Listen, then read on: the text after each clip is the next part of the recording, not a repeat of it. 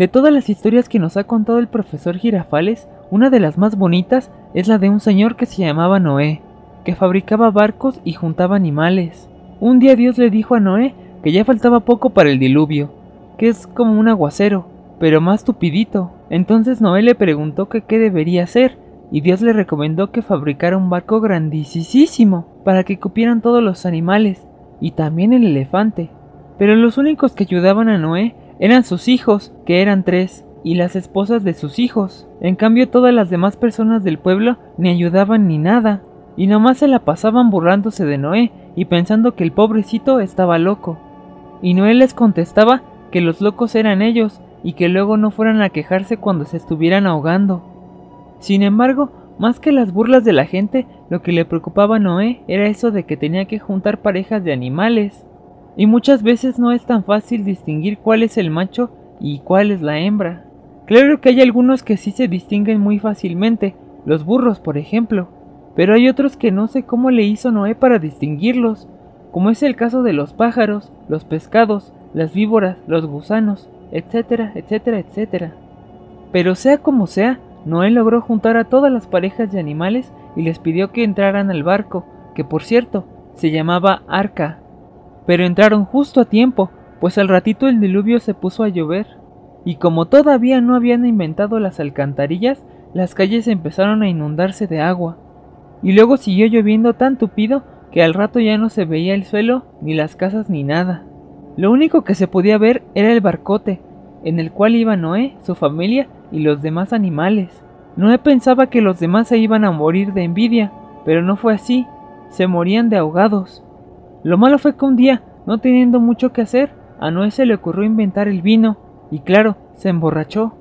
Pero estaba tan borracho que ni siquiera se podía levantar para asomarse a ver si ya había dejado de llover. Por lo tanto, lo que hizo fue agarrar un pájaro, al cual le ordenó que saliera a ver si todavía seguía lloviendo. Entonces uno de sus hijos empezó a burlarse de Noé, diciendo que los pájaros no sabían hablar, a menos que fueran pericos, pero los pericos no saben decir si está lloviendo o no. Lo único que saben decir son cosas como daca la pata, lorito, vete a la porra, niña pedorra, y cosas por el estilo. O sea que de nada servía que mandara al pájaro. Pero Noé seguía estando tan borracho que ni siquiera le dio por avergonzarse cuando su hijo se burló de él. En vez de eso, le dio por maldecir a los hijos de su hijo. O sea que pasó a fregar a los nietos, que ni culpa tenían. Al otro día Noé dijo que él no era tan tonto como para esperar que el pájaro hablara en español, sino que lo mandó para ver si regresaba seco o mojado. Porque si regresaba mojado, quería decir que seguía lloviendo, y lo mismo al revés. Lo malo era que el pájaro no regresaba ni seco ni mojado, o sea que seguían en las mismas y Noé no podía mandar a otro pájaro porque se le podían acabar, ya que nomás llevaba dos de cada uno. Hasta que por fin a alguien se le ocurrió asomarse y vio que el diluvio ya no estaba lloviendo. Entonces todos bajaron del barco y se pusieron a tener hijos para reponer a toda la gente que se había muerto ahogada. Algunos de los hijos salieron blancos, otros salieron negros y otros salieron chinos. Pero lo más interesante de Noé fue la cantidad de años que llegó a vivir. No recuerdo muy bien, pero creo que fue más de 900. O sea que llegó a ser aún más viejo que Jaimito el cartero. Y mucha gente se preguntaba que cómo es posible que una persona pueda vivir tanto tiempo. Pero lo que sucede es que en aquella época no había médicos ni hospitales ni nada de eso. Ayer el profesor Girafales nos ordenó que copiáramos una frase que hay en el libro de Ciencias Naturales, y es esta. El ser humano se vale de los sentidos para entrar en contacto con el mundo que lo rodea. Y hoy en la mañana el profesor preguntó que si sabíamos cuáles son los sentidos. Entonces la Popis dijo que los sentidos son los sangrones, que les haces algo y luego ya no te quieren hablar ni nada, y hasta te retiran el saludo. Pero el profesor le dijo que él estaba hablando de otra clase de sentidos, que son los que dice el libro, y estos sentidos son cinco, la vista, el oído, el olfato, o sea, la cosa de oler, el gusto y el tacto, o sea, cuando tientas algo. Luego el profesor le preguntó a Patty que para qué le servían los ojos, y yo me adelanté a responder que a Patty los ojos le servían para mirar bonito. Entonces la chilindrina me dio un pellizco que me dejó ardiendo el brazo, y el profesor me dijo que la pregunta se la había hecho a Patty. Entonces Patty respondió que a ella los ojos le servían para dos cosas, para ver cuando está despierta y para cerrarlos cuando tiene sueño. Pero la chilindrina le dijo que también le van a servir para llorar cuando ella le rompa todo lo que se llama cara, lo cual yo no voy a permitir. Además el profesor Girafales le llamó la atención a la chilindrina por andar de peleonera, pero ella dijo que daba coraje que respondieran tonterías. Entonces yo le dije que Patty jamás respondía tonterías, y esto hizo que se enojara más la chilindrina, que me dijo, tú mejor cállate el hocico, chavo. Y luego añadió, ¿sabes para qué te sirven a ti los ojos? Y yo le contesté que a mí los ojos me sirven para mirar a Patty. Entonces la chilindrina me dio una patada en la espinilla y me dijo, pues no, a ti los ojos nomás te sirven para tener lagañas y chinguiñas. El profesor Girafales tuvo que calmar a la chilindrina, lo cual le costó bastante trabajo.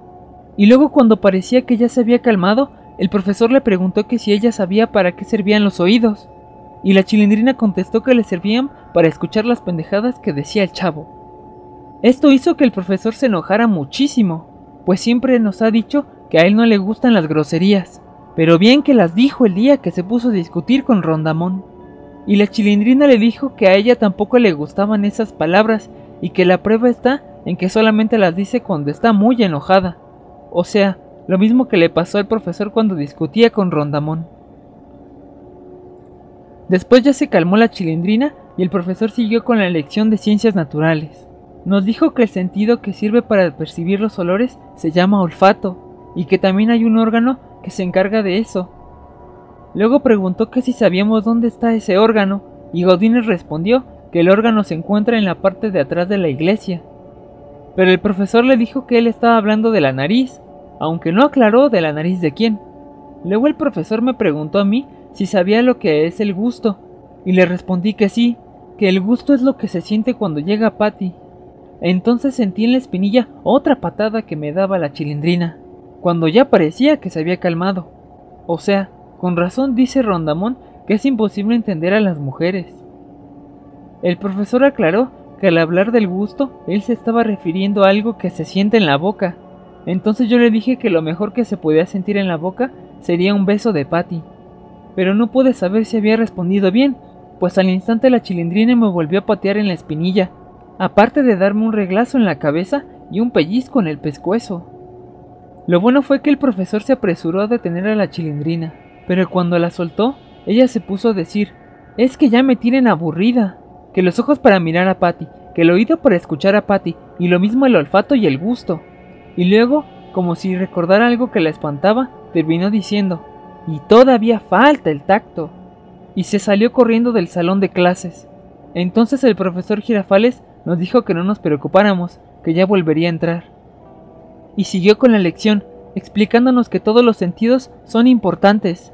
Dijo que, por ejemplo, es muy lamentable que haya personas que pierden la vista, y Godínez dijo que entonces trabajaban como árbitros de fútbol. Luego habló de los que pierden el oído, y ñoño dijo que estos se dedican a ser cantantes de rock and roll. Después dijo que también era lamentable que alguien perdiera el olfato, pero Patty dijo que no, que eso era bueno, pues los que pierden el olfato no sufren cuando entran al baño en un cine. Finalmente el profesor habló del tacto y preguntó que cómo podíamos averiguar, por ejemplo, si una cosa era lisa o arrugada. Y la Poppy respondió, según si tiene mi edad o la de usted. El profesor dijo que mejor ponía otro ejemplo y preguntó que cómo podíamos averiguar si un objeto tenía espinas. Y yo le respondí que observábamos cuidadosamente el objeto. Y si era chayote, de seguro tenía espinas. Para entonces el profesor parecía ya como desesperado, pues hasta gritó diciéndome, ¿Para qué te sirven a ti las manos? Y yo le contesté que ojalá me sirvieran para hacerle un cariñito a Patty, pero apenas acababa de responder cuando me di cuenta de que la chilindrina acababa de regresar, y se me acercó diciendo, Yo te voy a decir para qué me sirven a mí las manos, y le sirvieron para darme una golpiza que ni cuando me la partí con godines.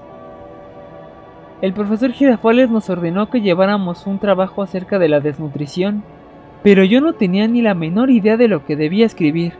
Entonces la chilindrina me dijo que no hacía falta que escribiera nada, que bastaba con que llevara una fotografía mía. Hoy apareció en la vecindad un letrero que dice, en esta vecindad están prohibidos los animales. O sea que lo copié tal como estaba escrito, pero el profesor Girafales ya nos dijo que el letrero tiene muchas faltas de mala ortografía. Lo que pasó fue que lo escribió Rondamón, que es muy bruto. Pero la idea no fue de Rondamón, sino que fue de doña Florinda, no más que ella le pagó a Rondamón para que escribiera el letrero, porque a doña Florinda es a la que no le gustan los animales, con excepción de Kiko. Doña Clotilde, o sea la bruja del 71, se enojó mucho cuando vio ese letrero, pero Jaimito el cartero le dijo que no se preocupara, que mientras ella pagara la renta a tiempo, nadie le podía prohibir que viviera aquí. Entonces doña Clotilde se enojó también con Jaimito, y le dijo que ella no era ningún animal. Jaimito le preguntó que entonces por qué se había enojado al ver el letrero, y doña Clotilde respondió que porque ella tenía un perrito. Por cierto, que el perrito de doña Clotilde es muy bonito, pero muy delicado, porque es una raza muy fina. Por eso le dan de comer mejor que a mí, porque yo no soy de una raza fina, sino más bien corriente. Doña Clotilde es muy cariñosa con su perrito y lo cuida como si fuera su hijo, y la chilindrina dice que eso se debe a que doña Clotilde es una solterona, porque dice que a las solteronas casi nunca les da por tener hijos, y por eso en vez de hijos vienen perros. Pero las mujeres engordan mucho cuando van a tener un hijo, y yo no recuerdo que doña Clotilde hubiera engordado cuando iba a tener al perro. O sea que no es lo mismo. Después ya se supo que doña Florinda mandó a poner ese letrero porque se enojó mucho cuando el perrito de doña Clotilde se metió a su casa y se cagó en la alfombra de su casa. Pero de nada le sirvió, porque después de que había puesto ese letrero, el perrito se volvió a meter a su casa y se volvió a cagar en la alfombra de la sala. Y es que doña Florinda se le olvidó que los perros no saben leer. Patty ya no va a la escuela. Creo que su familia se fue a vivir a otro lugar y cargaron con ella. Pero yo no sé dónde estará ese otro lugar. ¿Dónde estará Patty? ¿Qué estará haciendo? Ahora hay otra niña que se sienta en la misma banca donde antes se sentaba Patty. Pero qué diferencia. Además a mí no me parece bien que alguien llegue y ocupe el lugar de Patty, por eso la quité de ahí. Luego supe que fue el profesor Girafales quien puso a la otra niña en ese lugar, pero para poner eso, mejor no hubiera puesto nada. Hoy por la mañana en la escuela el profesor Girafales nos contó la historia de Cristóbal Colón, que es muy interesante. Cristóbal Colón era un descubridor que una vez fue a ver a la reina de España y le dijo que él tenía muchas ganas de ir a descubrir América. La reina dijo que le parecía buena idea y que qué esperaba para hacerlo. Entonces Colón le dijo que no tenía dinero suficiente para los pasajes, pero la reina le dijo no te preocupes, yo consigo. La reina que se llamaba Isabel y se apellidaba la católica, se fue derechito a vender unas joyas muy valiosas que ella tenía, y así consiguió suficiente dinero para comprar tres barcos con sus respectivos marineros, y se los regaló a Colón. Poco después Cristóbal Colón salió muy contento de descubrir América. Él iba en el barco principal, que se llamaba la Santa Marina. Los otros dos se llamaban la Tinta y la Piña y no deben haber sido unos barcos muy buenos, porque al hablar de ellos, Colón no decía que eran barcos, él decía que eran calaveras. Pero la verdad es que si te regalan algo, no se vale que te pongas a exigir. Pero no era fácil descubrir América, pues para esto había un problema muy grande, que nadie sabía dónde estaba. Sin embargo, cuando menos se lo esperaban, un marinero empezó a gritar ¡Tierra a la vista! Entonces todos se asomaron y se dieron cuenta de que era América. Ahí había muchos indios que se asomaron muchísimo cuando vieron que los descubridores ya sabían montar a caballo, porque los indios no conocían los caballos y pensaban que eran mitad hombre y mitad animal. La mitad animal era la de abajo. Pero luego los descubridores se tuvieron que desmontar para poder ir al baño, y entonces los indios se dieron cuenta de que eran personas como ellos, pero con barba, y dijeron, menos mal. Muy pronto los descubridores se dieron cuenta de que había muchos indios que vivían en las pirámides, y había otros que morían en las pirámides. Los que morían en las pirámides era porque les arrancaban el corazón con un como cuchillo. Ellos decían que eran sacrificios humanos, pero yo pienso que no eran humanos, sino todo lo contrario, muy inhumanos. Después había unos que hasta se comían a los muertos, hasta que los descubridores les dijeron que no está permitido comer carne de gente, y menos de en cuaresma. Luego Cristóbal Colón regresó a España y la reina le preguntó ¿Cómo te fue? y él respondió Bien, hasta eso. Pero Cristóbal Colón estaba tan contento de haber descubierto América que le dieron ganas de venir a descubrirla otra vez. En total la descubrió cuatro veces, y así hasta que se murió. ¿Qué estará haciendo Patty? Anoche Kiko nos invitó a ver un partido de fútbol en la tele de su casa, pero al rato llegó doña Florinda y dijo que el fútbol era un espectáculo que solo estaba bien para la chusma, y añadió que a ella lo que le gustaban eran las telenovelas, por lo tanto cambió de canal y puso una telenovela.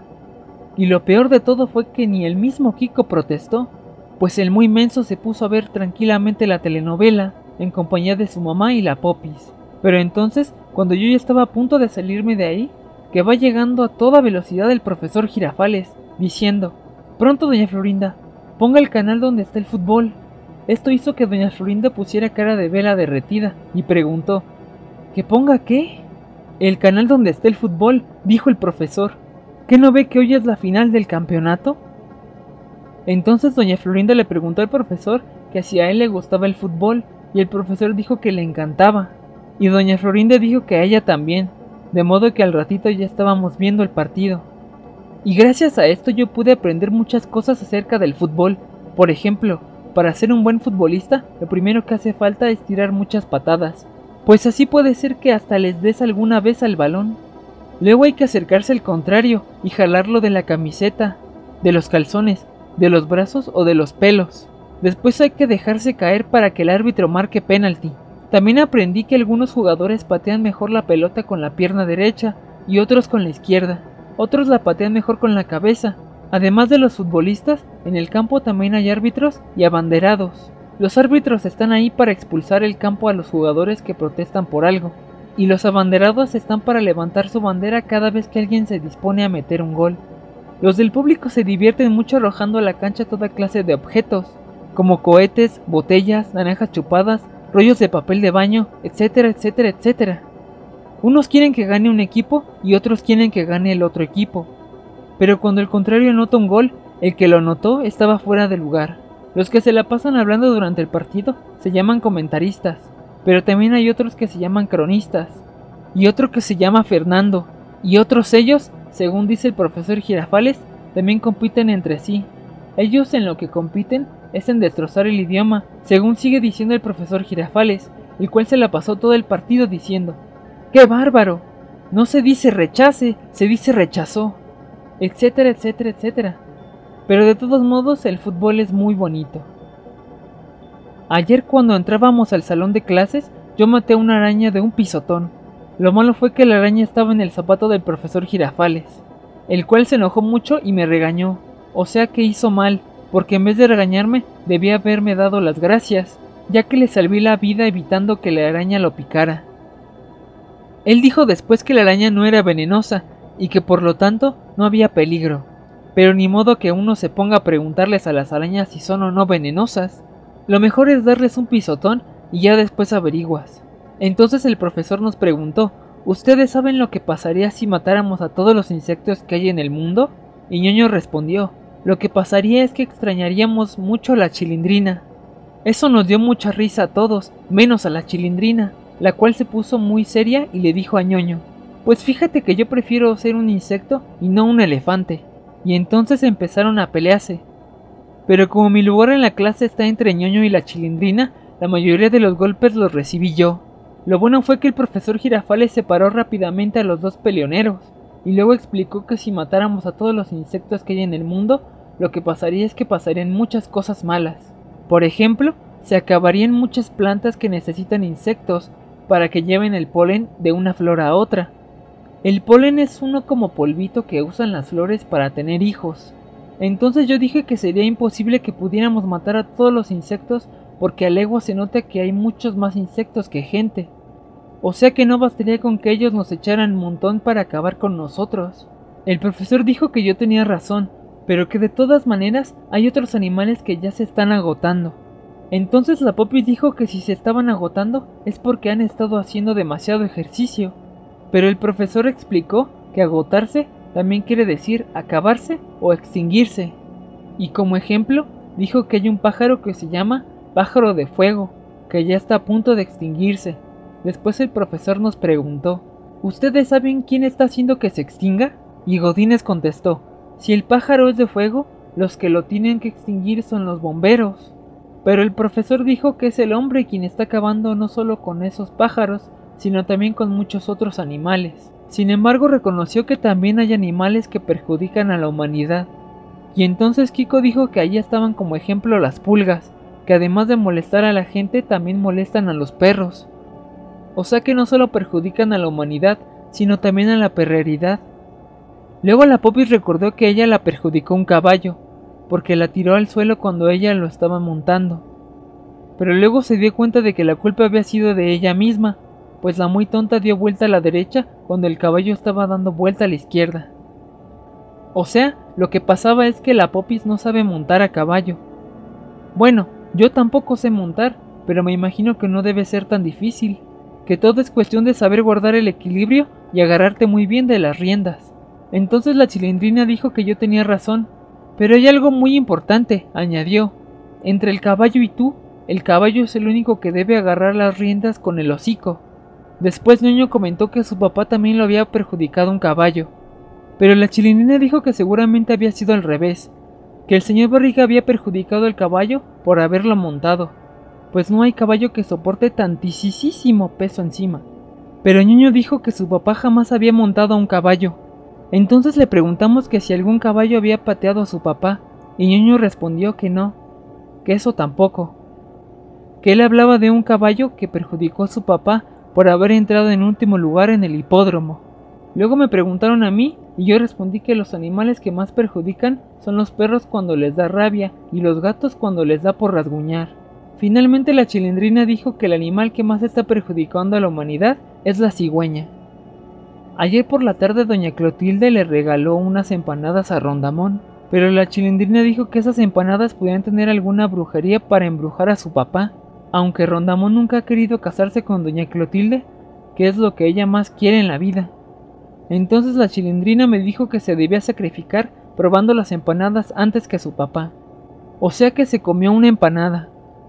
Entonces yo le dije que yo también me quería sacrificar un poquito. O sea que yo también me comí una empanada. Y luego los dos seguimos sacrificándonos. Hasta que nos acabamos las empanadas. De veras que es bonito sacrificarse por los demás. Lo malo fue que Rondamón llegó cuando yo me estaba sacrificando con la última empanada, y se enojó mucho conmigo. Con la chilindrina no se pudo enojar porque ella ya no estaba ahí, y es que ella había visto por la ventana que se acercaba a su papá, y recordó que tenía algo muy importante que hacer. O sea que la chilindrina no me pudo ayudar a explicarle a su papá que nos habíamos sacrificado por él, y como Rondamón es muy bruto, no entendió nada, y hasta me dio un coscorrón en la cabeza.